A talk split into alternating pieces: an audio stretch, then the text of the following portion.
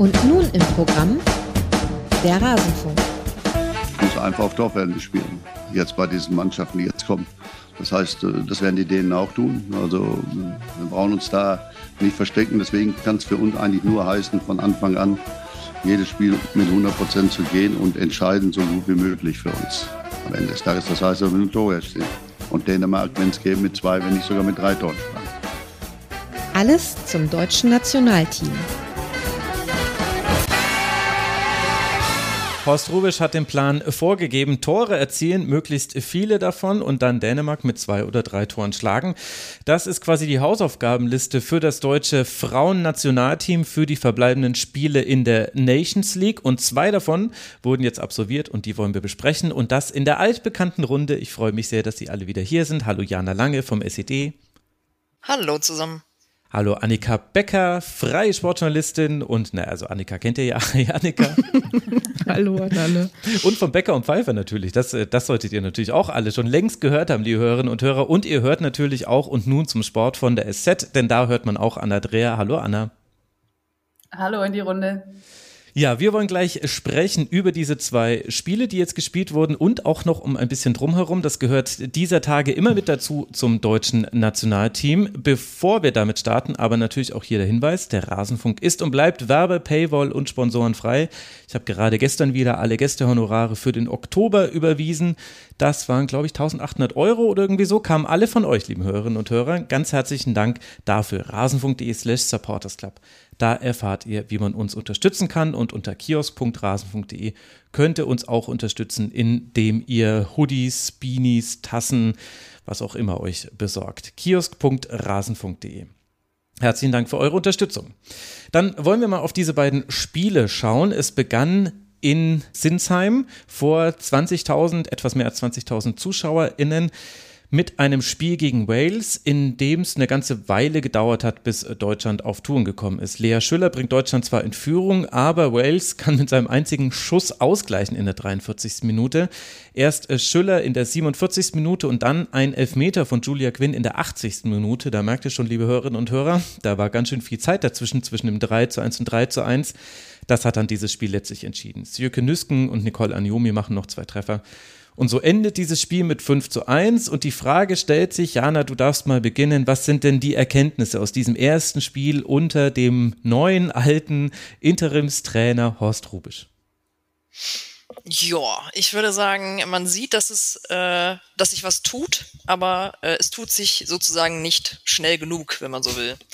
Ähm, ja, also mm, eines der eines der Probleme sozusagen, das ist ja gerade schon angedeutet, ähm, war, dass es halt vorne wieder so ein bisschen an der Effizienz gekrankt hat. Aber ähm, ich fand, sie waren eigentlich gut ins ins Spiel gekommen.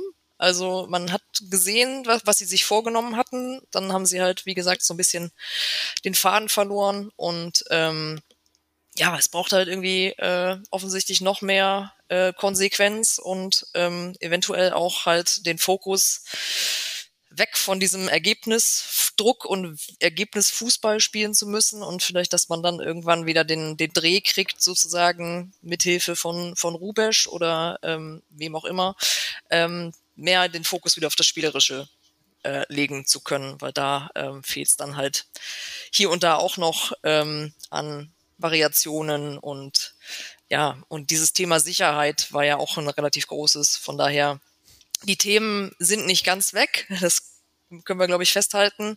Ähm, ja, aber das Gute ist, ähm, würde ich behaupten, dass man in dem Spiel dann gleich sehen konnte, ähm, Robert weiß, glaube ich, dann ganz gut in so Halbzeit, in der Halbzeit zu sagen, was, was verändert werden muss.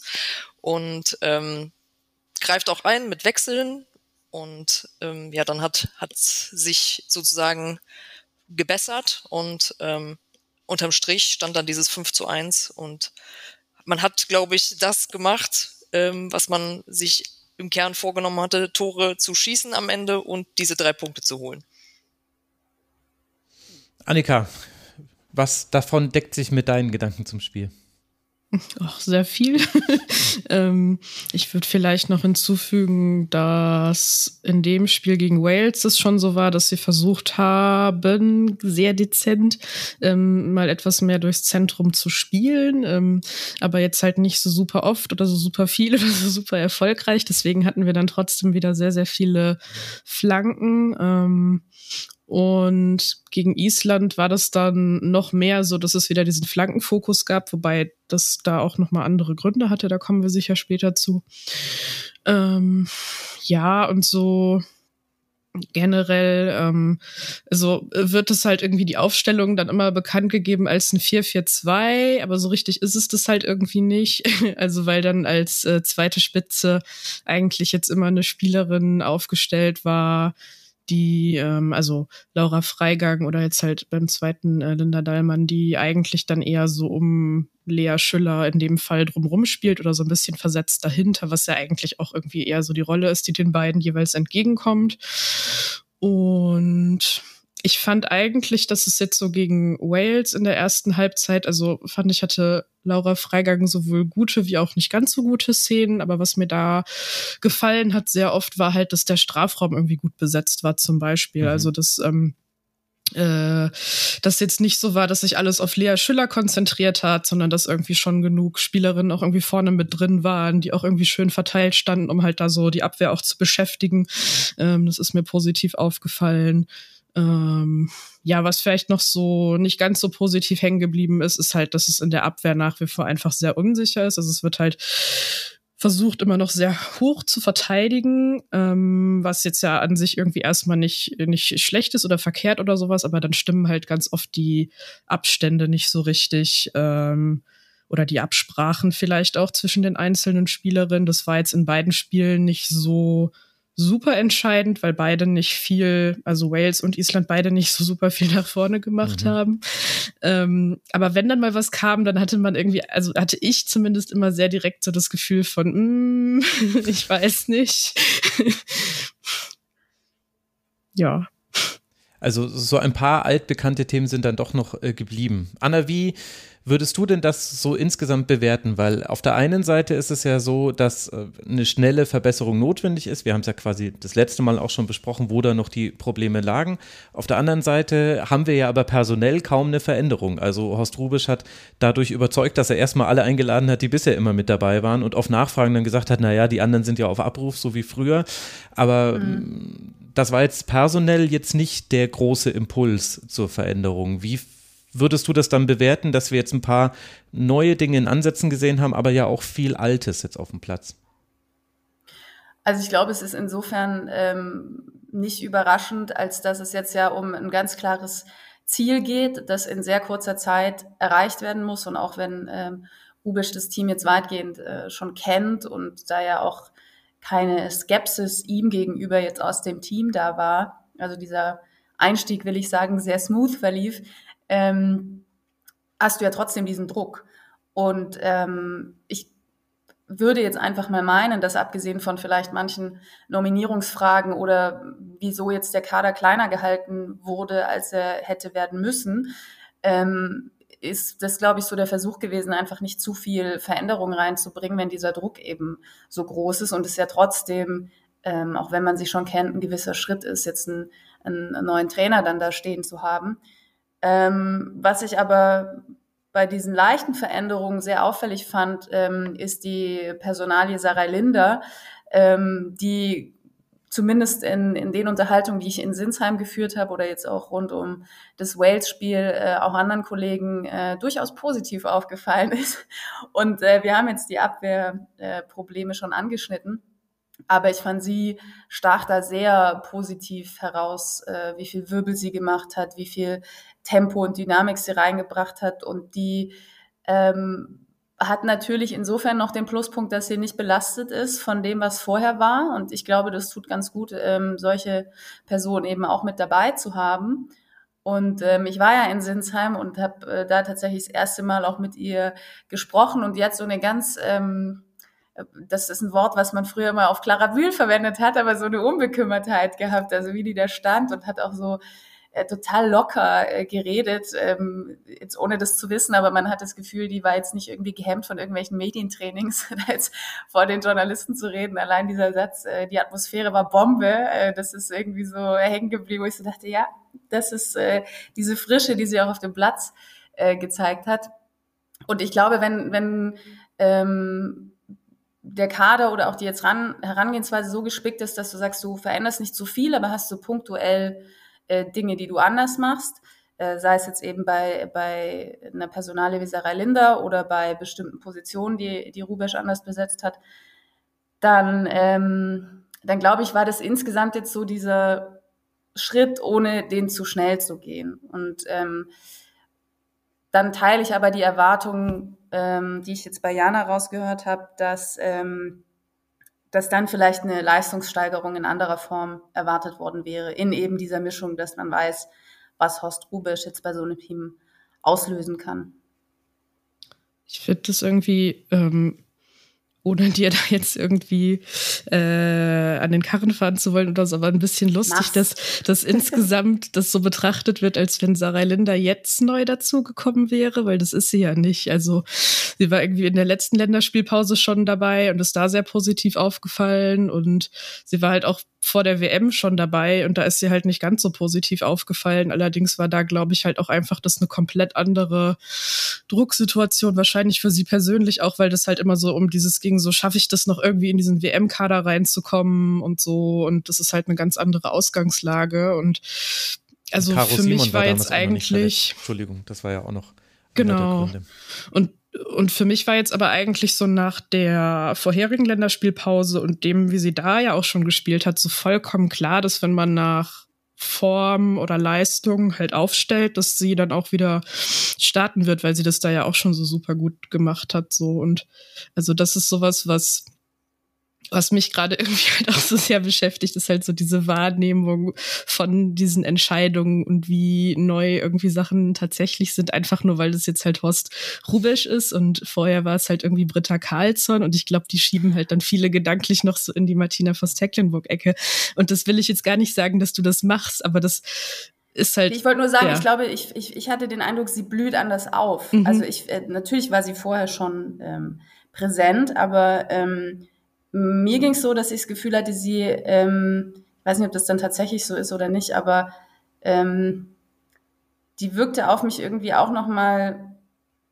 einfach präsenter oder freier oder äh, ist ja sehr subjektiv. Mhm. Also äh, vielleicht ist das jetzt auch nur in meiner, in meiner Wahrnehmung so. Ähm, aber ich finde, sie hat irgendwie mehr oder ja, mehr Raum bekommen. Ich weiß nicht, wie ich es formulieren soll, aber so war, war mein Eindruck. Aber du hast natürlich völlig recht. Also es ist jetzt keine Person, die Horst Rubisch aus dem Hut gezaubert hat und gesagt hat, guck mal, wen ich hier entdeckt habe. Ja, und das Interessante ist ja, das haben wir auf dem anderen Flügel ja auch mit Julia Quinn, wo die Geschichte eine andere ist. Äh, die war verletzt und deswegen bei der WM nicht mit dabei. Aber wo du eben gesehen hast, beide Flügelspielerinnen hatten eben somit die besten Akzente im Offensivspiel. Das hatte natürlich auch mit der Art und Weise zu tun, wie Wales verteidigt hat. Also die standen im 4-4-2 relativ tief und die haben eben das Zentrum sehr, sehr dicht gemacht. Also die haben es im Grunde sehr, sehr klassisch gespielt, äh, wie Wales ähm, das umgesetzt hat. Und da habe ich nämlich dann nach dem Spiel drüber nachgedacht. Also ich hatte mir das eben notiert und, ähm, und am nächsten Tag habe ich mir nochmal die Notizen angeguckt und dann dachte ich mir, hm, lag das jetzt an den beiden Außenspielerinnen, Linda und Gwyn, dass die eben diese Unbekümmertheit und vielleicht auch nicht einen psychologischen Rucksack? Oder war es vielleicht einfach, naja, weil da war halt der einzige Platz und da sind sie irgendwie nach vorne gekommen? Und äh, wenn sie mal lange Bälle gespielt haben, das hat man ja gesehen, gerade Kathi Hendrich, immer wenn sie den Ball hat, hat die erstmal tief geguckt, kann ich irgendwie lang spielen, also das war ja auch das, was Horst Rubisch angekündigt hat. Und und erst wenn das nicht ging, dann kam meistens der normale Pass auf, den, auf die Außenverteidigerin und dann ging es eben nach vorne. Und ich bin da zu keinem Schluss gekommen und hatte dann auch das Gefühl, und da würde mich jetzt eure Meinung äh, zu interessieren, Jana, da darfst du mal gerne beginnen. Vielleicht überinterpretieren wir jetzt auch, weil es sind eben nur zwei Spiele und gleichzeitig ist es eigentlich eine konfuse Situation, finde ich.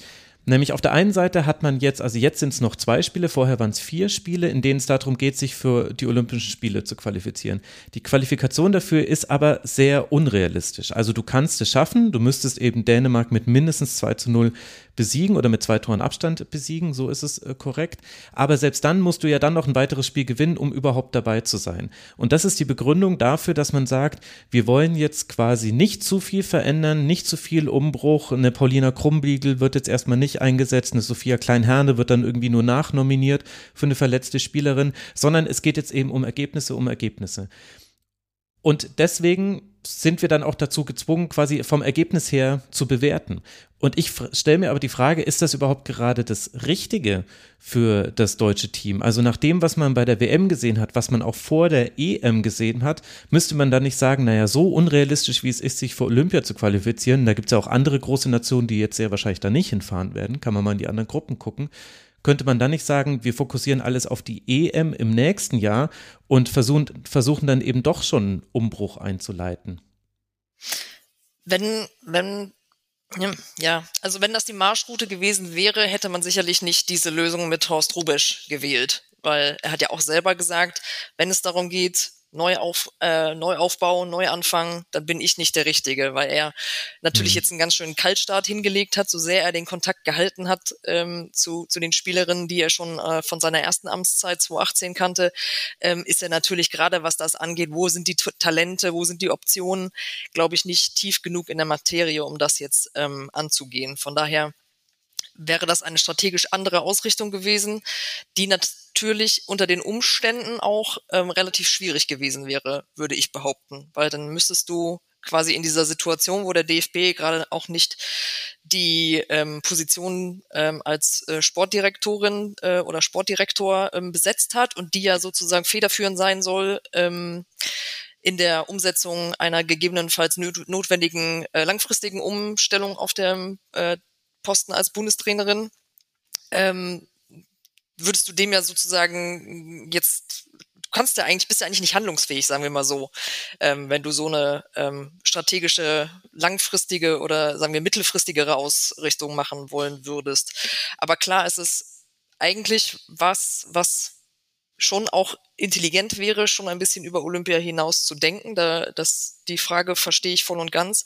Ich glaube, dass es im Moment einfach schwierig ist. Und deswegen hat man sich, glaube ich, für den kurzfristigen ähm, Weg entschieden, dass man quasi mit den Spielerinnen, ähm, die schon bei der WM äh, dabei waren, größtenteils äh, versucht zu arbeiten und die dann punktuell, ihr habt ja Sarai Linder schon angesprochen, ähm, sozusagen ja stabilisiert, verbessert mit hier und da Spielerinnen, die vorher weniger ähm, vielleicht zum, zum Zuge gekommen sind. Ähm, man kann das kritisieren, klar, auf jeden Fall. Ich glaube, dass du in der Situation, in der du gerade steckst, ähm, sozusagen diese, diese, dieses Risiko in Kauf nimmst, ähm, dass du dir sozusagen den, den Weg Richtung EM vielleicht etwas schwieriger machst, aber durchaus Chancen dir ausrechnest, was diesen Weg zu Olympia angeht.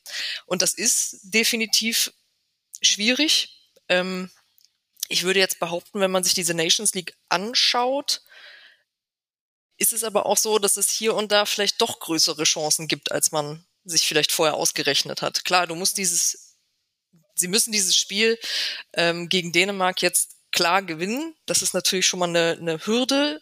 Das ist super schwierig, aber es ist natürlich auch nicht komplett unmöglich.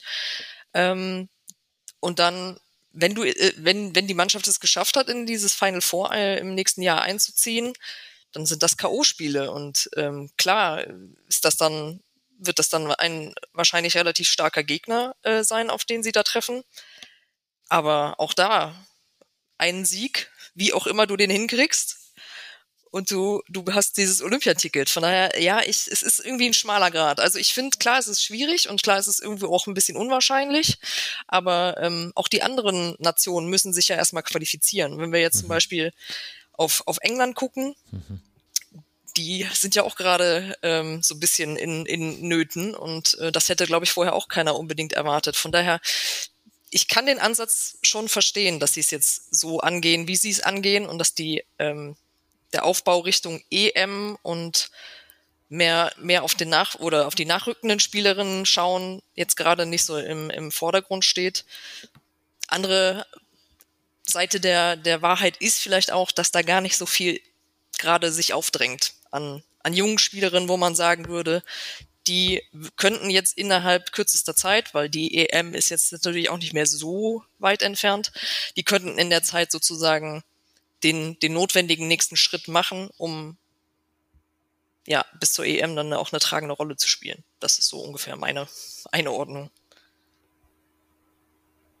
Habt ihr anderen dazu eine Meinung?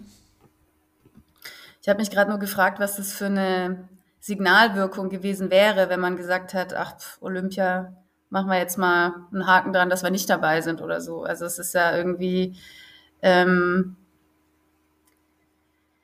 ja, also wenn man, wenn man eben guckt, klar, die EM sticht heraus mit diesem Finaleinzug, aber die vergangenen Turniere liefen ja einfach alle nicht gut. Und so diese, diese, diesen Versuch zumindest zu, start, zu starten, das anzugehen, dass du sagst, okay, aber bei Olympia wollen wir wieder dabei sein und dieses, diese Qualifikation über Nations League ist so diese Treppe, auf der wir wieder zurückkommen äh, zum Erfolg und dann, ähm, und dann halt in diesem Turnierrhythmus bleiben, der vielleicht dabei hilft, dass ähm, dass Spielerinnen nachgezogen werden können, die dann schon mal äh, so einen Wettkampf auf diesem Niveau mit diesen Erwartungen, auch Öffentlichkeit und so weiter erlebt haben, bevor dann die EM kommt. Ähm, also ich hätte es sehr seltsam gefunden irgendwie, wenn man gesagt hätte, man schenkt das her. Jetzt kann man natürlich auch anfangen, darüber zu debattieren, ähm, welches Turnier den größeren Stellenwert hat bei den Frauen hat Olympia mhm. ja einen anderen Stellenwert per se schon mal als bei den Männern, aber das äh, kann man ja immer auch selber definieren, ähm, wie wichtig man das als Verband findet ähm, und, und wie erfolgsversprechend die kurzfristige oder langfristige Orientierung ist, wenn man das, die Gesamtentwicklung äh, betrachtet, auch äh, mit der Bewerbung um 2027 und so weiter. Aber ähm, wenn, wenn wir jetzt so drüber reden, hätte ich ich hätte es, glaube ich, seltsam gefunden, wenn man gesagt hätte, man, man schenkt Olympia her. Äh, einfach von der Haltung, die das, die das gespiegelt hätte. Ähm, und von der Herangehensweise, dass bisher zumindest jetzt nicht so langfristig geplant wurde, was man auch jetzt so oder so bewerten kann, aber Ja, ich weiß auch nicht, ob quasi das eine Extrem zum anderen Extrem sein muss, zu sagen, wir schenken es her. Es hätte ja auch sein können, dass man äh, sagt, äh, wir wollen jetzt neuen Spielerinnen eine Chance geben und wollen mit viel positiver Energie jetzt versuchen, noch zu Olympia zu kommen. Also so hätte ich es dann geframed. Ich hätte nicht gesagt, Leute, komm, Olympia, lass es abhaken. Aber das ist ja dann eh eine Frage der Formulierung. Annika, hast du noch Gedanken dazu? Ja, also genau, ich finde es halt auch ähm, richtig, dass man jetzt irgendwie versucht, Olympia zu fokussieren und das noch zu schaffen, weil das ist halt der kürzeste Weg zu einem Titel mal wieder. Ähm, einfach von dem, wie das Turnier aufgebaut ist. Und da sind dann hochkarätige Teams natürlich dabei, aber ähm, du musst halt nicht durch eine Million Runden durch so. Ähm, aber trotzdem finde ich, das einfach nicht gut, wie kurzfristig da gerade geplant wird ähm, oder geplant wurde. Und ich finde, manches davon ist schon auch irgendwie selbst verschuldet. Also gerade das, was Jana vorhin meinte mit, dass halt dieser Sportdirektor in Posten nicht besetzt ist, so. Also ähm, das ist ja, also dass es den Posten geben soll, das wissen wir jetzt irgendwie alle seit Monaten. Ähm, trotzdem wurden dann halt erstmal andere Sachen fokussiert und da passiert halt irgendwie die ganze Zeit nichts, obwohl das die ganze Zeit schon hätte sein können und das jetzt nicht auf der Position so eine komplizierte Situation ist wie auf dem Trainerinnenposten selbst. Ähm, da muss man natürlich immer die komplizierte Gemengelage an sich irgendwie ähm, berücksichtigen, ähm, wo man ja halt irgendwie auch nicht so genau weiß, vielleicht, was da möglich ist, so jetzt rein aus rechtlichen Gründen ähm, an mancher Stelle. Aber trotzdem denke ich da halt auch, dass, also Horst Rubesch, so ja, ist, ist ein guter Typ, glaube ich, gerade für die Situation, um ähm, ja, die Spielerin irgendwie nochmal so abzuholen und auch irgendwie zusammenzubringen und einfach, dass es halt jetzt ein anderes Gesicht ist als halt irgendjemand, der oder die vorher in dem Staff war, ist gut. Aber ich glaube, also wie er das ja auch selber sagt, er ist jetzt halt nicht derjenige, der dafür da ist, irgendwas zu entwickeln, was in die Zukunft geht. Ähm, ich finde, es geht da gar nicht mal immer nur um neue Spielerinnen. Also natürlich gehören die irgendwie auch dazu, dass man Jüngere versucht ranzuführen, aber es geht halt irgendwie ganz viel auch einfach darum, wie gespielt werden werden soll und um die Taktik und die Systematik, an der man ja auch mit den Leuten, die jetzt schon da sind, was drehen könnte, wenn man wollte. Und es ist halt nicht so super lang bis zur EM. Man weiß halt auch, es gibt nicht so super viele äh, Lehrgänge dazwischen. Ähm, es ist schwierig in der kurzen Zeit dann immer Sachen zu entwickeln. Ähm, also gerade wenn das jetzt darum geht, dass es vielleicht ein Spielsystem ist, wo einfach Automatismen wichtiger sind, als es jetzt gerade der Fall ist mit irgendwie Flanke Bumm. Ähm, jetzt mal so ganz verkürzt, äh, absichtlich gesagt. Also ja, ich, ich finde es schon kritisch. Aber du hättest dir dann gewünscht, dass man quasi jetzt schon überlegt, welche Herausforderungen sind bei der, kommen bei der EM auf uns zu potenziell mhm. und welche, für, für welchen Fußball wollen wir stehen sozusagen, jetzt mal allein auf die, auf das Frauenteam bezogen. Ja, genau. Oder dass man halt irgendwie ähm, ähm, einfach bei der Bewertung von, was sind Schwächen und Stärken, an denen wir arbeiten wollen, dass man da jetzt halt eben nicht nur auf diesen kurzfristigen Ergebnisfußball schaut, sondern versucht, es ähm, ein bisschen langfristiger zu denken und halt zu sagen, okay, wir spielen es jetzt halt nicht so total einfach irgendwie nur voll auf die Tore, sondern wir müssen im Training zum Beispiel auch irgendwie darauf schauen, dass wir halt defensiv einfach besser werden und da wieder besser Zugriff bekommen. So, weil spätestens, also ich meine, was passiert denn dann? Also es wird jetzt im Spiel gegen Dänemark ja schon heikel, aber was passiert denn dann, wenn Deutschland in diesem Final Four auf, was weiß ich, die Niederlande oder England, egal wie geschwächt die jetzt sind, oder Frankreich trifft. Also dann kommen ja die Fragen plötzlich auch wieder auf. So, wie gehen wir jetzt damit um, wenn wir dann wieder in einer Position sind, wo wir nicht gegen Wales oder Island spielen, wo wir die ganze Zeit sowieso den Ball haben?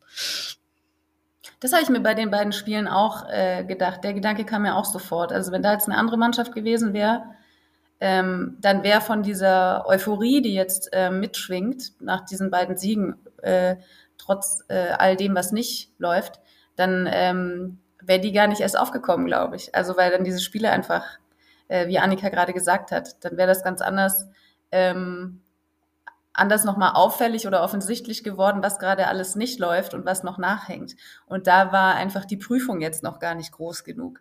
Jetzt kann man sagen, das ist natürlich im Sinne des deutschen Teams, weil wenn du jetzt direkt spielerisch äh, wieder zerschmettert wirst, wie sollst du dann wieder zu dir finden und wie sollst du wieder Selbstvertrauen finden? Insofern ähm, ist das jetzt, glaube ich, eigentlich genau das richtige Programm. Aber der Gedanke kam mir eben auch. Also wenn man jetzt quasi allein schon bei Wales und Island gesehen hat, ähm, dass diese Schwächen noch da sind und natürlich, wie sollen sie auch so schnell verschwinden, aber ähm, dann ist eben schon naheliegend, dass man zumindest parallel, und vielleicht wird das ja auch genauso gemacht, aber ähm, genau das, was Annika sagt, im Kopf hat. Also weil die Probleme werden ja definitiv kommen und sollten sie dieses Final Four erreichen, dann kommen die auch nicht zu, nicht in zu ferner Zukunft. Weil ich da an der Stelle auch sagen wollen würde, ähm, so in der jüngeren Vergangenheit zumindest war es ja tatsächlich so, dass sich die Deutsch, äh, die, äh, das deutsche Team ja vor allen Dingen immer gegen Gegner schwer getan hat, die eher nicht den Ball hatten oder die halt jetzt nominell nicht unbedingt die äh, spielerisch stärkere Mannschaft waren. Also da, da so da stimme ich jetzt nicht so hundertprozentig zu, weil ich das Gefühl hatte, dass gerade in den, in den letzten Monaten vor allen Dingen halt immer diese, dieses Problem auftrat, dass äh, quasi das Spiel mit dem Ball eher dann krankte und halt diese Gefahr bei, bei Umschaltsituationen immer mhm. äh, brenzlig war, wenn wir jetzt zum Beispiel an, an das Sambia-Spiel denken oder an die mhm. WM. Ähm, von daher würde ich jetzt gar nicht mal sagen, dass mir das so viele Sorgen bereitet, so von wegen was ist, wenn sie jetzt gegen die Niederländerin spielen oder gegen die Spanierin, weil das, das, das kann man so super schlecht vergleichen. Ähm, klar bleibt die Unsicherheit ein Problem, aber in, in meiner Wahrnehmung war es zuletzt zumindest so, dass gerade in den Duellen mit spielerisch vermeintlich mindestens gleich starken oder besseren Teams ähm, so sozusagen meistens immer so eine andere Seite dieser, dieser, dieses Teams irgendwie zu, zu tragen gekommen ist, äh, was jetzt nicht unbedingt alles super macht, aber ähm, das sah in meiner Wahrnehmung meist ein bisschen anders aus. Ja, stimmt, du hast recht. Da war allerdings die Verfassung des Teams insgesamt noch eine andere. Das auch, ja. Ja, und ah, ich finde das äh, sehr spannend, was du sagst, Jana, weil das bringt uns nämlich auch ein bisschen zum Island-Spiel, weil, also als gerade schon von Euphorie gesprochen wurde, war ich mir, also dachte ich mir so, also ich bin ehrlich gesagt nicht euphorisch jetzt mit den beiden Spielen und das hat wesentlich mit dem Island-Spiel zu tun. Denn es war, es ging sehr, sehr gut los. Lea Schüller trifft schon in der dritten, äh, vierten Minute die Latte äh, und dann gab es noch zwei weitere Chancen und dann passiert aber sehr lange wenig. Und am Ende war es dann wieder ein Strafstoß von Julia Quinn in der 65. Minute und dann ein Tor nach Torwartfehler in der 95. Minute von Clara Bühl. die, die für einen Sieg sorgen gegen Island. Mit 2 zu 0 hat man da jetzt gewonnen. Also eben auf dem Papier alles gut. Aber auch Island hatte wieder, Island war nicht oft vor dem deutschen Tor, so ehrlich muss man sein, aber immer wenn sie vor dem deutschen Tor waren, war es gefährlich, was eine interessante Feststellung ist, weil es gegen Wales genauso war. Und äh, zweitens, weil wir da ja genau so einen Gegner hatten, Jana, wie du es gesagt hast, eben jemanden, der tief steht und wo wir, Annika, du hast es vorhin auch schon angedeutet, wieder ganz viel Altes gesehen haben. Flanke, Flanke, Flanke, Flanke. Es waren unglaublich viele Hereingaben, die aber auch zu großen Teilen nicht gefährlich waren. Die Strafraumbesetzung war ein bisschen besser, aber es war, also ich fand, das war eigentlich so ein altes Spiel, so wie wir es bei der WM gesehen haben, wie wir es vorher schon oft gesehen haben, mit eben den defensiven Wacklern. Und dann kam mir der Gedanke, naja, vielleicht ist das, was Horst Rubisch fordert, nämlich dass mit mehr Tempo nach vorne gespielt wird, dass der direktere, der vertikalere Weg gesucht wird, das führt ja auch zu sehr, sehr vielen Ballverlusten. Und im Gegenpressing war Deutschland nicht so gut. Sie haben, es war deutlich zu erkennen, dass sie versucht haben, aggressiver zu sein und da schneller da zu sein, aber es hat einfach nicht geklappt, weil dafür, und das ist vielleicht auch eine Erkenntnis, die man aus der WM mitnehmen sollte jetzt in die aktuelle Zeit, dafür sind die Gegnerinnen einfach zu gut. Die verlieren nicht immer gleich wieder den Ball im Gegenpressing und die können sich durchaus auch mal da durchspielen und dann stehen sie mit drei gegen drei laufen sie auf dein Tor zu und dann wird es immer gefährlich aktuell für Deutschland. Also vielleicht passt auch das, was Horst Rubisch da gerade möchte, gar nicht so gut auf das, was man selbst gegen solche Gegnerinnen hat, weil du hast eben viel den Ball, du kannst nicht immer in die Tiefe hinter die Kette spielen, weil die stehen in der Regel sehr tief. Und dann hast du, wenn du Räume hast, dann hast du sie wieder nur auf den Flügeln und die größte Herausforderung ist dann wieder, komm von da irgendwie in den Strafraum. Und sie gehen ein bisschen mehr an die Grundlinie jetzt, als sie es vorher gemacht haben, das hat Horst Rubisch auch thematisiert in seiner Antrittspressekonferenz. Und sie versuchen es immer mal wieder über die Halbräume, aber so wirklich anders ist da noch nichts. Und das ist dann, finde ich, auch ein ernüchternder Befund. Bei allem Anerkennen, dass es fast unmöglich ist, jetzt innerhalb so kurzer Zeit ganz Grundlegendes zu verändern. Aber dass ich das Gefühl hatte, gerade in dem Island-Spiel auch die Lösungen, die Horst Rubisch zumindest uns JournalistInnen erzählt hat, dass die jetzt vielleicht auch nicht unbedingt auf jeden Gegner passen, weil auch die Gegner zu gut dafür sind. Das ist so ein grundsätzlicher Gedanke. Ich weiß nicht, Annika, ob es dir da ähnlich geht. Bei der WM hatte ich diesen Eindruck auch schon, äh, dass immer noch so überrascht, äh, so eine Überraschung äh, grassiert, wenn andere Teams auch guten Fußball spielen. Aber das ist eben einfach so. Auch in der Nations League, selbst wenn man natürlich gewinnen sollte gegen Island und Wales. Aber das sind ja gute Mannschaften. Ja, also vor allem auch äh, oder das jetzt zu lang zu machen, aber ich hatte mir irgendwie das Spiel von Wales gegen Island angeguckt, das erste ja auch. Und da war es halt irgendwie so, dass ähm, nachher Gemma Granger, die Trainerin von Wales, gesagt hat, dass das das beste Spiel von Wales unter ihrer Amtszeit war. Und Wales hat auch dieses Spiel verloren, aber sie waren halt eben sehr nah dran, das nicht zu verlieren. Und als ich das gesehen hatte, ähm, dachte ich halt so, okay, das wird interessant. Und dann ähm, es jetzt gegen Deutschland, ähm, haben sie sich natürlich angepasst und das anders gespielt als gegen Island und äh, standen tiefer und so weiter. Ähm, und Island selber ähm, verändert halt auch immer mal was. Aber ja, also ich finde, dieses Unterschätzen ist halt da und es ist halt aber auf mehreren Seiten da. Also ich würde sagen, es gibt es auf Medienseite sehr groß, dass man sich halt mit den Gegnerinnen eigentlich gar nicht großartig auseinandersetzt und dann immer so, ah ja, das ist halt Wales und Island und wer weiß, der, der Geier wer und äh, das wird schon irgendwie. Und dann spielt Wales so eine Kombination wie vor dem Ausgleichstor Tor und alle sind so, ne? Ähm, aber vom DFB nimmt man das halt manchmal schon auch ein bisschen so wahr oder ja, das vielleicht ähm, keine Ahnung, da in den letzten Jahren vielleicht dann die Beschäftigung auch einfach bei Horst Rubisch eher so mit Deutschland natürlich stattgefunden hat und den, und den Spielerinnen da, aber jetzt halt nicht mit allen anderen möglichen Ländern. Das ist ja dann auch verständlich, ähm, aber das ist dann in der Position vielleicht halt nicht unbedingt so gut, sag ich mal. Und ich hatte in dem Spiel halt den Eindruck, dass ähm, man irgendwie schon auch über die Rasenqualität sprechen muss eigentlich. Ähm, Horst Rubisch hat sehr klar gesagt, dass soll kein Alibi sein. Also der war zum Teil gefroren, der war auch sehr, sehr stumpf, das hat man auch gesehen.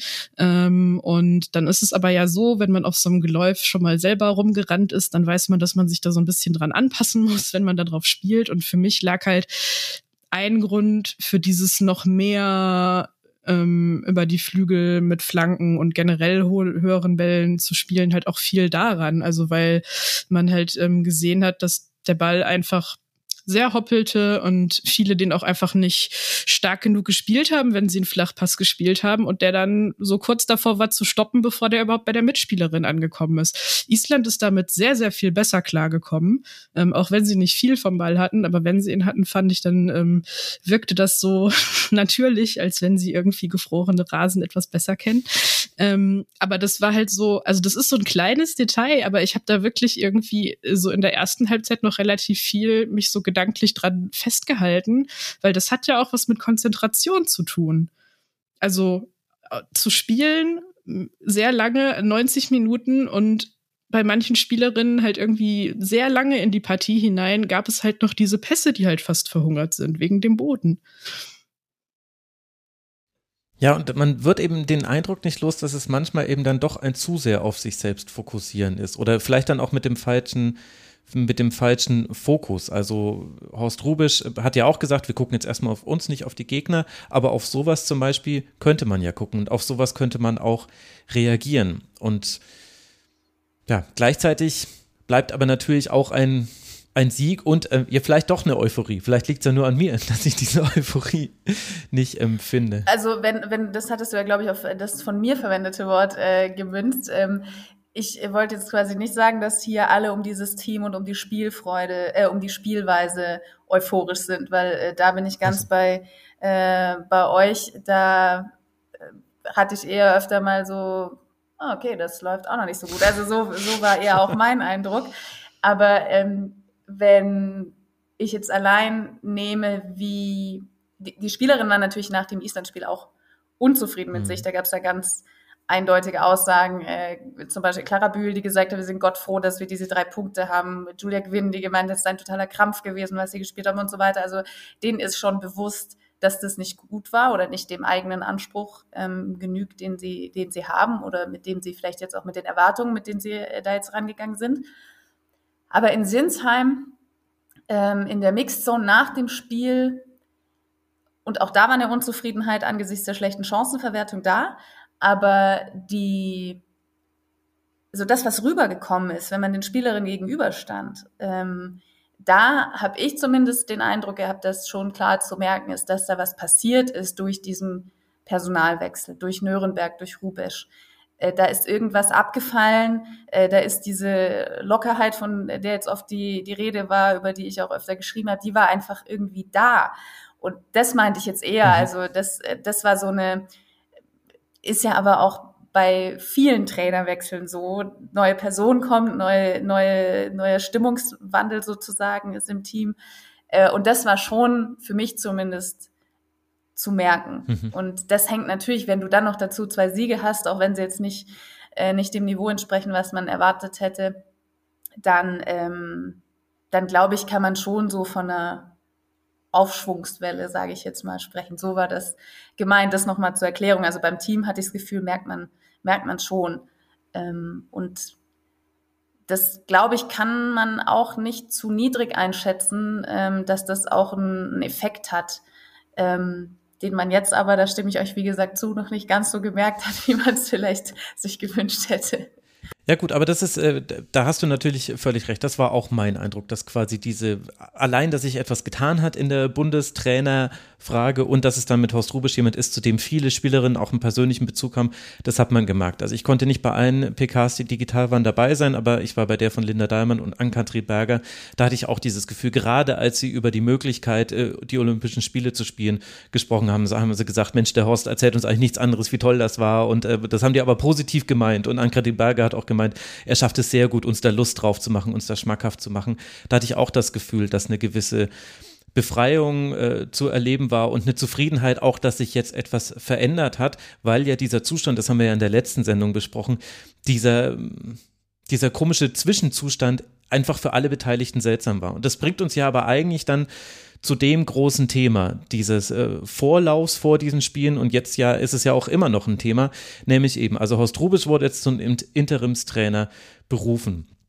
Er wird jetzt erstmal diese Spiele machen, wenn man noch ins Final Four Turnier kommt, dann diese Spiele. Und sollte man zu Olympia kommen, hat er schon signalisiert, naja, das nehme ich dann auch noch mit, war ja auch mein Ziel, das äh, sei ihm ja auch sehr zu gönnen. Und gleichzeitig haben wir aber eine noch absurdere Situation zwischen DFB und Martina Fox-Tecklenburg, denn vorher war es so, äh, dass, äh, dass es keine direkte Kommunikation gab und es natürlich auch äh, ja auch gute Gründe dafür gibt, wenn jemand eben krank ist, dann soll er auch die Möglichkeit bekommen, sich zu erholen.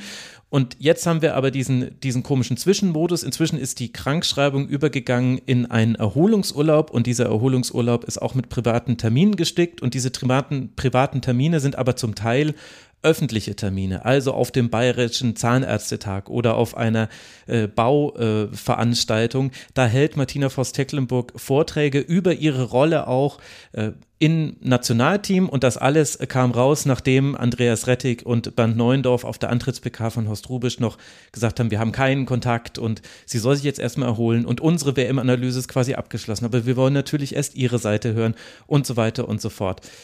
Jana, du darfst mal anfangen. Wie empfindest du denn diese Situation? Es ist ja einigermaßen bizarr, zumindest von außen hin betrachtet. Ja, wir haben ja nur den Außenblick und das ist äh, tatsächlich, ich weiß nicht, ob sowas schon mal gegeben hat. Also zumindest nicht auf einer so ähm, prominenten Position im, im deutschen Fußball. Also ähm, wenn wir mal überlegen, jetzt haben wir den also jetzt haben wir Anfang November und äh, das WM-Ausscheiden ist drei Monate her. Und alles, was sich seitdem sozusagen abgespielt hat und nicht abgespielt hat, ähm, ja, das ist eine untragbare Situation von außen betrachtet. Und ähm,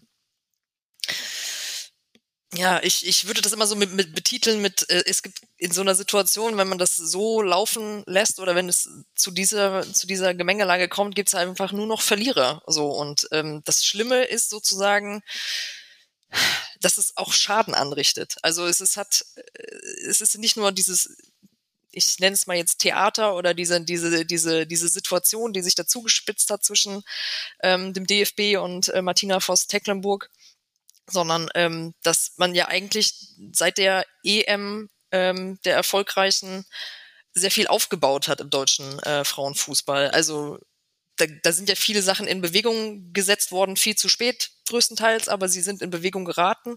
Man hat so ein bisschen das Gefühl, dass das jetzt irgendwie alles so ähm, Schaden nehmen könnte. Und da bin ich ganz ehrlich, das hätte ich jetzt so nicht erwartet. Ähm, weil das auf mich so wirkt, als würde das billigend in Kauf genommen, äh, sozusagen von allen Parteien. Ähm, und das finde ich so, ja, irgendwie erschütternd an der ganzen Situation. Also es wirkt ja jetzt von außen auf jeden Fall so, als würde sich das da auf einen Rechtsstreit zubewegen in irgendeiner Form. Zumindest äh, heißt es, die Kommunikation zwischen äh, der noch Bundestrainerin und dem Verband läuft ähm, vorwiegend über Anwälte das, das sagt ja eigentlich schon, schon alles, worauf es hinaus, äh, hinaus zu laufen scheint.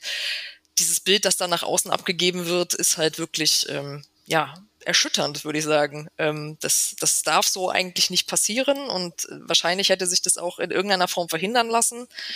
Ähm, ja, deswegen ist frage ich mich immer noch, wie man gesichtswahrend aus dieser Nummer rauskommt. Also beide Parteien. Ähm, wie, wie kriegt man sowas, äh, so eine Kuh vom Eis?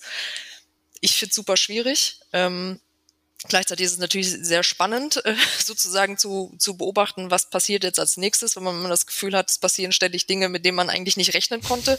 Stichwort Huch, die äh, in der Öffentlichkeit als krankgeschrieben geltende Bundestrainerin spricht vor Zahnärzten und Zahnärztinnen. Das, das kann man sich ja nicht ausdenken, sowas. Von daher, ähm, ja, es, unwürdiges, unwürdiges, was ich dazu zu, äh, was das zu beobachten war und ja, jetzt muss halt der Schnitt in irgendeiner Form passieren und ähm, ich, was ich gehört habe, wird das auch so äh, demnächst passieren. Ähm, man muss, glaube ich, nicht befürchten, dass das jetzt noch mal bis zur nächsten Länderspielpause weitergetragen wird, alles. Ähm, ja, und dann hat, hat der Deutsche Fußballbund ein äh, sehr skurriles, wie du es eben auch genannt hattest, Max, Kapitel mehr äh, in seinen Akten. Ähm, so würde ich das jetzt mal zusammenfassen. Also die nächste Länderspielpause ist Anfang Dezember. Am 1. Dezember findet dieses wichtige Spiel gegen Dänemark statt. In Rostock übrigens, liebe Hörerinnen und Hörer. Da kann man bestimmt noch Tickets bekommen, falls das äh, für euch interessant ist. Also man wird dann wahrscheinlich ein weiteres äh, Kapitel abgeschlossen haben, aber Anna, das wird ja auch Geld kosten. Unter anderem, weil man äh, den Vertrag der Bundestrainerin, ich würde sagen, ohne Not vor der Weltmeisterschaft verlängert hat.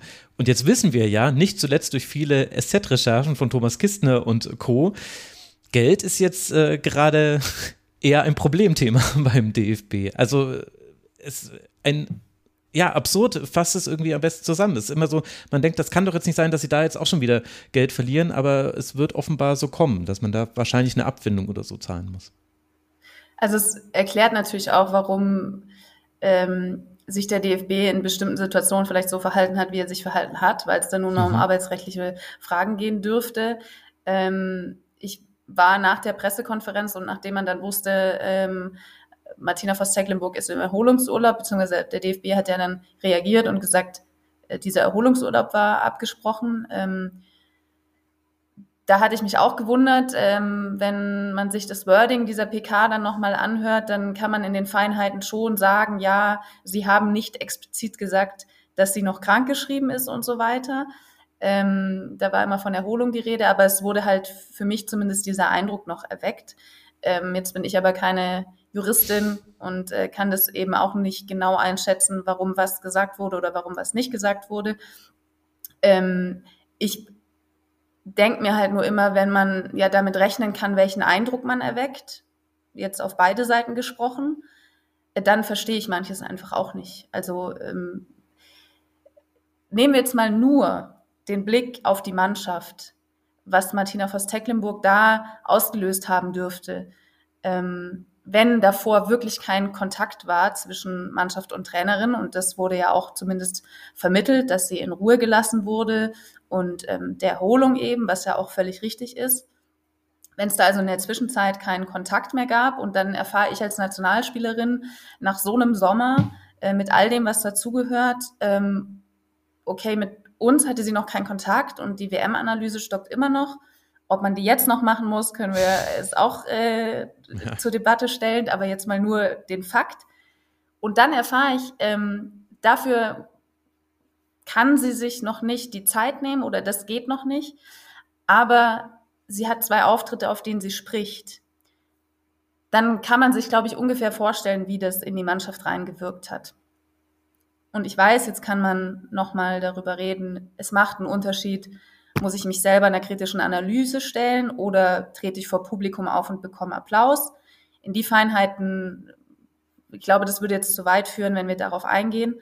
Aber nur die Wirkung, also nur auf den Punkt der Wirkung gesprochen, verstehe ich es nicht, wie Sie als Trainerin mit so viel Erfahrung ähm, das nicht mitbedenkt oder sie hat es mitbedacht und es ganz bewusst gemacht. Und also all diese Punkte ähm, sind schwer nachzuvollziehen. Also da geht es ja auch oft um Nuancen und ich glaube, wir könnten jetzt wirklich drei Stunden nur über diesen ja. äh, über diese Phase nach der WM sprechen, mit all dem, was man bedenken muss, was man einbeziehen muss, arbeitsrechtlich, psychologisch und so weiter.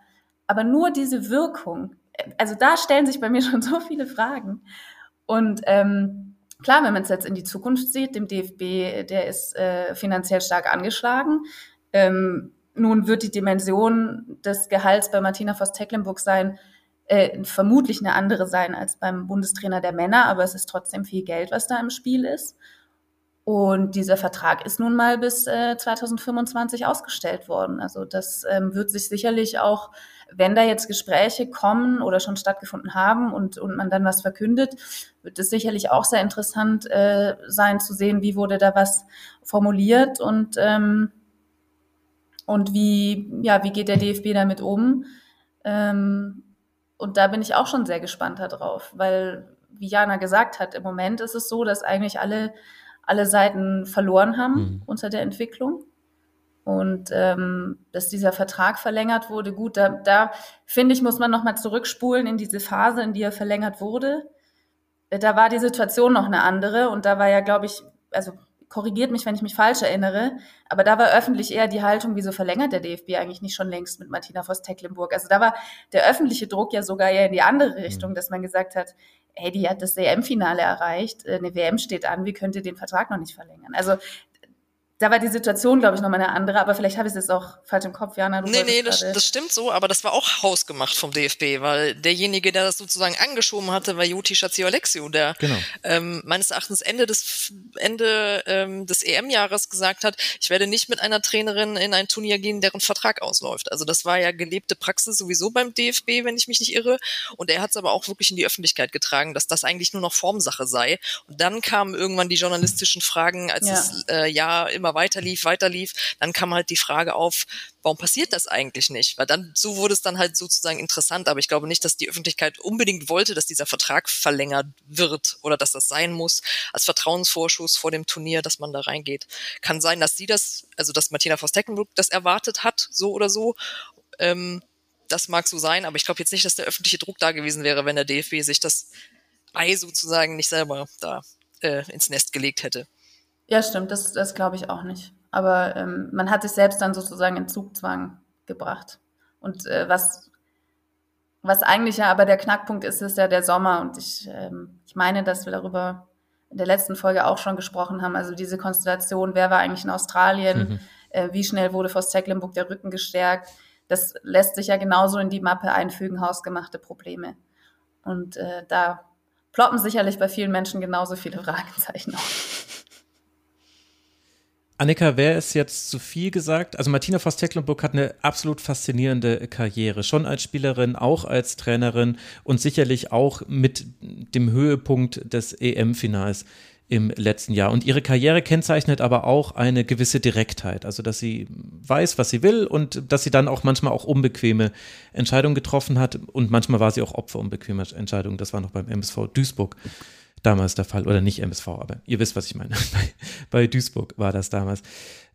Ist es zu hart von mir, wenn ich sage, das, was jetzt nach der WM passiert ist, ist vielleicht schlimmer für ihr öffentliches Bild oder äh, nachhaltiger als das, was da sportlich zu sehen war. Bei allem nötigen Respekt davor, dass, dass man krank ist und dass man natürlich auch sich erholen darf. Also das haben wir, glaube ich, in allen Sendungen auch gesagt. Ich will es aber auch hier nochmal sagen. Es geht nicht darum, dass jemand sagt, ich kann jetzt nicht mehr. Das muss, das muss in Ordnung sein, auch wenn es ein doofes Timing für andere Beteiligten war. Aber das muss in Ordnung sein. Aber jetzt eben sowas wie dann eben öffentliche Auftritte, während man eben offenbar nach allem, was wir wissen, nicht mit Spielerinnen gesprochen hat als erstes.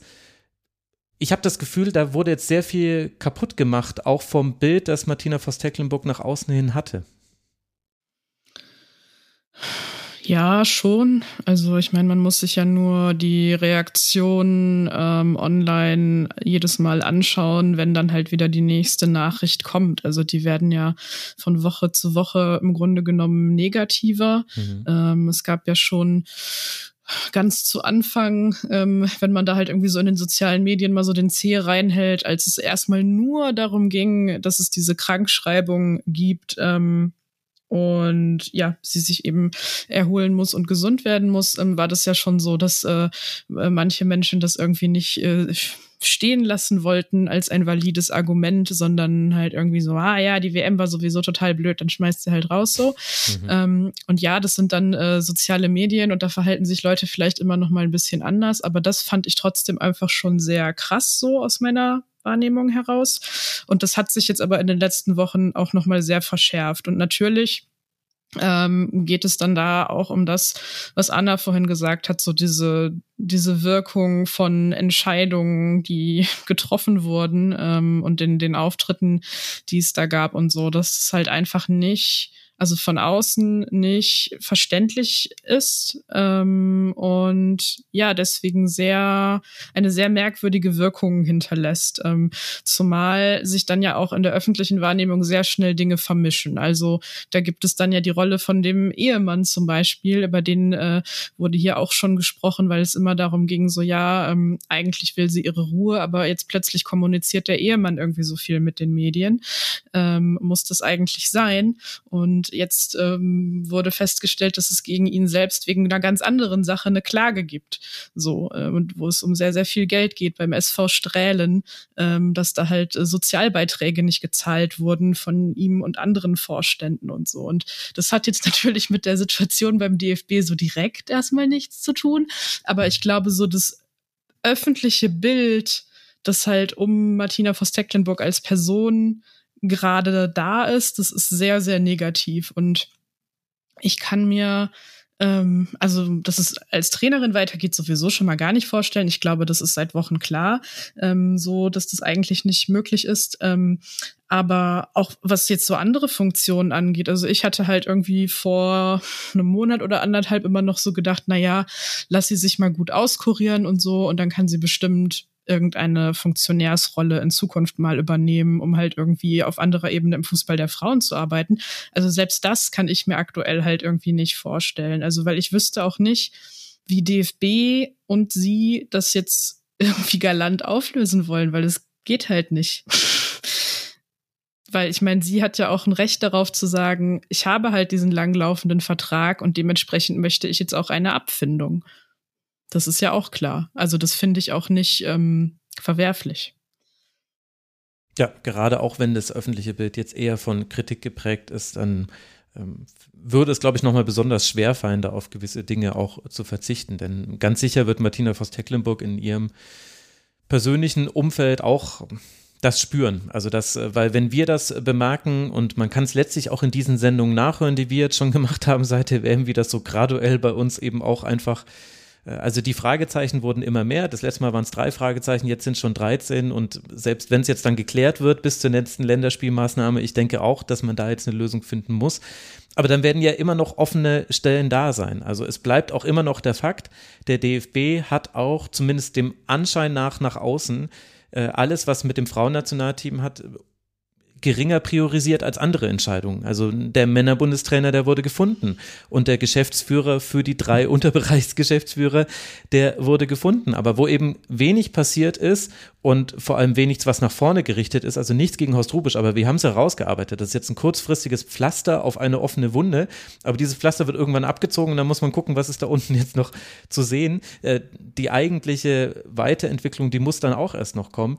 Das ist alles, also ist alles kurzfristig, was im Frauenbereich passiert ist beim DFB. Und das ist halt leider nicht überraschend, aber dann doch auch enttäuschend bei einem Verband, der sich ja dann auch immer gerne anders darstellt, was ihm ja zugestanden sei, würde ich an deren Stelle auch machen. Aber ich finde, die Taten, die sprechen gerade eine ganz andere Sprache. Und da hätte man irgendwie gehofft, dass man weiter ist, weil nämlich in anderen Bereichen des Frauenfußballs ja diese Weiterentwicklung zu sehen ist. Also Beispiel über 20.000 ZuschauerInnen in Bochum, über 20.000 ZuschauerInnen in Sinsheim und das bei einem richtig blöden Anpfiffzeitpunkt. 17.45 Uhr war das doch, glaube ich, in Hoffenheim dieses Spiel. Und Hoffenheim ist auch noch das Stadion, wo du wirklich von allen Seiten anreisen musst, also wo, wo jetzt keiner direkt daneben wohnt und reinlaufen kann. Also an der Stelle hat sich was getan. In der Bundesliga sehen wir das auch. Da hat sich was getan. Aber der DFB als Verband, es wirkt auf mich wie das immer gleiche Spiel, same, same. Und also zumindest bei mir kommt da noch ein Teil der Ernüchterung mit dazu, weil ich irgendwie mir mehr erhofft hätte und es bisher aber nicht gezeigt wird von den Beteiligten. Ich meine, ein Teil hat er aber Andreas Rettig selbst erklärt, indem er jetzt schon öfter äh, gesagt hat, für meinen, für meinen Eindruck kann er jetzt auch mal damit aufhören, weil jetzt wissen es alle, dass er selber sich nicht genug auskennt. Ja, stimmt. ja. Und ähm, das ist natürlich, da kann man sagen, okay, der ist ehrlich, der sagt, er hat von dieser speziellen Sparte, wo ja auch, muss man sagen, ähm, der ist der Expertenkreis ja auch einfach kleiner und der Personenkreis ist kleiner. Der Kandidatenkreis dadurch ist auch kleiner. Ähm, das kann man sagen, das ist gut, dass da einer sagt, ich weiß das nicht, aber dann würde ich auch erwarten, dass jetzt jemand in der Position bei so einem Verband ähm, eben mit der entsprechenden Priorisierung dann eben die Anzahl an Gesprächen führt, die dafür notwendig sind. Und diese Gespräche werden ja auch geführt, aber eben nicht mit der Priorität, die erahnen lassen würde, dass es auch entsprechend an Wichtigkeit hat. Und ähm, das ist jetzt auch wieder eine philosophische äh, Debatte mehr oder weniger, dass man sagt, ja gut, äh, in welchem Ranking ist der Frauenfußball im Vergleich zum Männerfußball? Ähm, wie groß ist die Dringlichkeit in welchem Bereich? Ähm, mit Horst Rubisch wurde jetzt auch eine Übergangslösung gefunden. Aber ähm, ja, nee, ich lasse es jetzt mal so stehen. Aber Andreas Rettig hat die, hat die Erklärung ja äh, quasi schon mitgeliefert. Ja, aber ich möchte nochmal sagen, also wenn er das jetzt noch zweimal sagt, äh, dass er keine Kompetenz hat, dann würde ich gerne dieses, äh, wie nennt man das, den Inkompetenz? Gäbe. Also das ist quasi, wenn der Mann sagt, ach, räum du die Spülmaschine ein, ich weiß ja gar nicht, wie es richtig geht. Äh, dann, dann können wir das auf diese Ebene schieben. Also das können wir jetzt nicht mehr gelten lassen, sorry. Also weil das ist, dafür gibt es ja auch genügend äh, kluge ExpertInnen, äh, die man da mal fragen könnte, die helfen einem dann schon. Und äh, die Nummern sollte der DFB noch haben. Und die heben dann doch auch noch ab. Habt ihr noch irgendwelche letzte Worte? Annika, möchtest du noch was loswerden zu dieser Länderspielmaßnahme, die wir jetzt da gesehen haben, diese zwei Länderspiele und zur aktuellen Situation beim DFB? Ich habe das Gefühl, dass wir manche Dinge nur so angeschnitten haben, aber es gibt auch so wenig Neues gleichzeitig. Ja, und das ist so komisch, weil vieles einfach auch so miteinander verflochten ist auf mhm. eine sehr merkwürdige Art und Weise. Nee, ich habe jetzt eigentlich nichts mehr zu sagen erstmal. Bei mir ist nur der Gedanke, dass ähm, es glaube ich, jetzt so sehr wie in, in, in wenigen Fällen sehr viele Menschen brennt interessiert, was jetzt wirklich los war. Also mhm. ähm, dieser Cut, der da passiert sein muss, irgendwann nach der WM, der zu so einer Reaktion bei Martina Voss-Tecklenburg geführt hat. Da muss ja irgendwas passiert sein. Ähm, dann eben nochmal wirklich sehr konkret, wie, wie kam das bei den Spielerinnen an? Die haben da aus nachvollziehbaren Gründen, aber ähm, leider eben ausweichend geantwortet. Also da kam ähm, auch auf die Frage, ob sie Kontakt hatten oder nicht mit der Bundestrainerin. Ähm, und all diese Dinge. Also bei mir ist so der sehr drängende Wunsch, okay, jetzt ich möchte mit allen an einem Tisch sitzen und, dann von jedem wissen, was war los. Ich glaube, getrennte das Tische wären besser. Hier mal so ein Medienpool-Tag, wo alle Beteiligten dann in, an verschiedenen Tischen sitzen, ja. Speed DFB-Dating, ja. Mhm, das wäre gut. Oder wo ist eigentlich die, die Amazon-Doku, die uns das jetzt nochmal erklärt? Bei den Männern wurden oh, nee, so viele nicht. Erklärungen durch diese Doku geliefert. Das könnte man jetzt hier eigentlich auch gebrauchen. Ja, aber Born for This kommt ja noch. Das äh, hätte ich jetzt auch noch eingeworfen. Ach, ja. das, vielleicht macht uns das ja tatsächlich ein Mühe schlauer. Oh. Ähm, wenn das äh, tatsächlich die nächste Folge oder die nächsten Folgen, ich weiß es gar nicht genau, ähm, irgendwann veröffentlicht werden. Gegebenenfalls äh, öffnet sich dann der Vorhang hinter die Kulissen nochmal ein wenig. Ähm, ansonsten sind wir natürlich darauf angewiesen, dass sozusagen, was auch immer da passiert ist oder nicht passiert ist, äh, in irgendeiner Form gelüftet wird von, von irgendjemandem. Oh Wobei, ähm, ja, ich habe da nicht allzu große Hoffnung, dass das noch aufzuklären ist.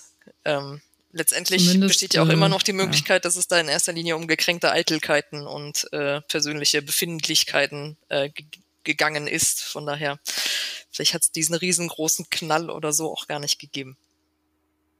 Ja, und ich glaube auch, also, äh, also in naher Zukunft kann man das wahrscheinlich eher nicht erwarten. Vielleicht irgendwann mal wenn ähm, irgendwelche anderen Spielerinnen ihre Karrieren beenden und dann so, wie man das dann manchmal macht, so im Nachhinein aus dem Nähkästchen erzählen.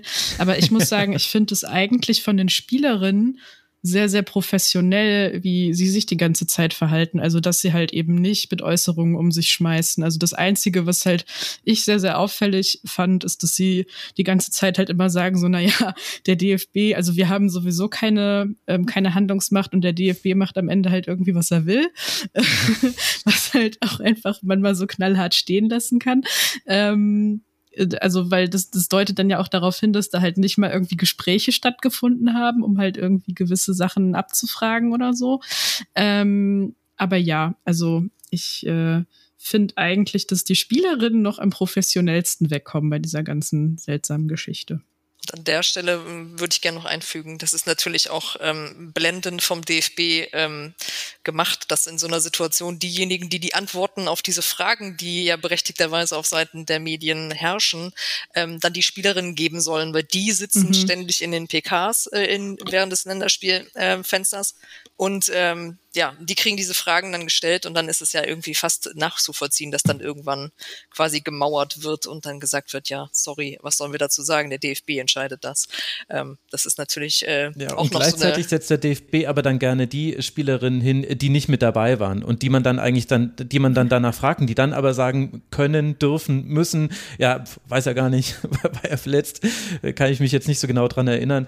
Also auch auf der Art und Weise ist es äh, geschickt vom DFB. Zum einen, die Spielerinnen müssen die Kommunikationsarbeit machen. Äh, wenn zu viele kritische Fragen gestellt werden, dann geht sowieso äh, jemand dazwischen vom DFB und sagt, jetzt aber nur noch Sportliches. Und, äh, und gleichzeitig sitzen da aber auch die Spielerinnen, die es einem eigentlich nicht sagen können. Also aus meiner persönlichen Erfahrung kann ich sagen, äh, in elf Jahren werden wir mehr wissen zu dem, was jetzt passiert ist. Zumindest ist es im Männerfußball so, denn bei elf Leben war das meine Erfahrung. Zehn Jahre nach einem wichtigen Ereignis, da werden die Jubiläumsartikel und äh, Dokus und so weiter äh, produziert und da sind dann immer ein paar Leute, die damals beteiligt waren, schon nicht mehr im Fußball tätig, die erzählen dann interessante Geschichten und dann kann man im elften Jahr mit diesen Geschichten zu anderen Leuten gehen, die zwar noch im Fußball drin sind, die dann aber sagen, ach so, das hat er schon erzählt, dass wir uns in der Kabine gestritten haben. Ja, also eigentlich war das ja so und so. Also bei Elf Leben war das damals die goldene Regel, ab dem elften Jahr kannst du es gut recherchieren, äh, vorher ist es immer so ein bisschen schwierig, weil die Leute noch zu aktiv sind. Müssen wir noch ein ja, bisschen dann treffen wir sein. uns äh, 2034 vor der Fußball-WM in Saudi-Arabien und sprechen über, über Martina Voss-Tecklenburg und den Sommer in Australien. Genau, wenn dann äh, die äh, Bundestrainerin ist dann äh, Clara Bühl und wird mit ihrer Unbekümmertheit das Team nach vorne bringen. Ihr drei, es war wie immer sehr, sehr schön mit euch zu sprechen. Ganz, ganz herzlichen Dank an Jana Lange, Annika Becker und Anna Dreher. Danke euch dreien für eure Zeit mal wieder. Das Sehr war jetzt ein gerne. bisschen komisch. Ihr hättet jetzt parallel antworten müssen, das habe ich schlecht gemacht. Aber ich kann ja auch noch üben. Vielleicht wird es dann bei der nächsten Sendung besser. Euch, lieben Hörerinnen und Hörern, äh, danke ich auch. Äh, Das war äh, die Folge Nummer 182 hier im Rasenfunk Nationalteams Feed. Die nächste wird dann wieder zum Männernationalteam sein und dann sprechen wir natürlich auch über dieses wichtige Spiel gegen Dänemark. Und danach kommt ja noch ein sechstes Spiel. Das dürfen wir alle nicht vergessen. Also wir sind mal gespannt, wie es weitergeht. Danke für eure Aufmerksamkeit. Danke für eure Unterstützung. Rasenfunk.de slash Supporters Club ist die URL, die ihr dafür braucht. Und dann bleibt gesund. Bis bald hier wieder im Rasenfunk. Macht's gut. Ciao. Der Rasenfunk lebt von euren Beiträgen. Vielen Dank.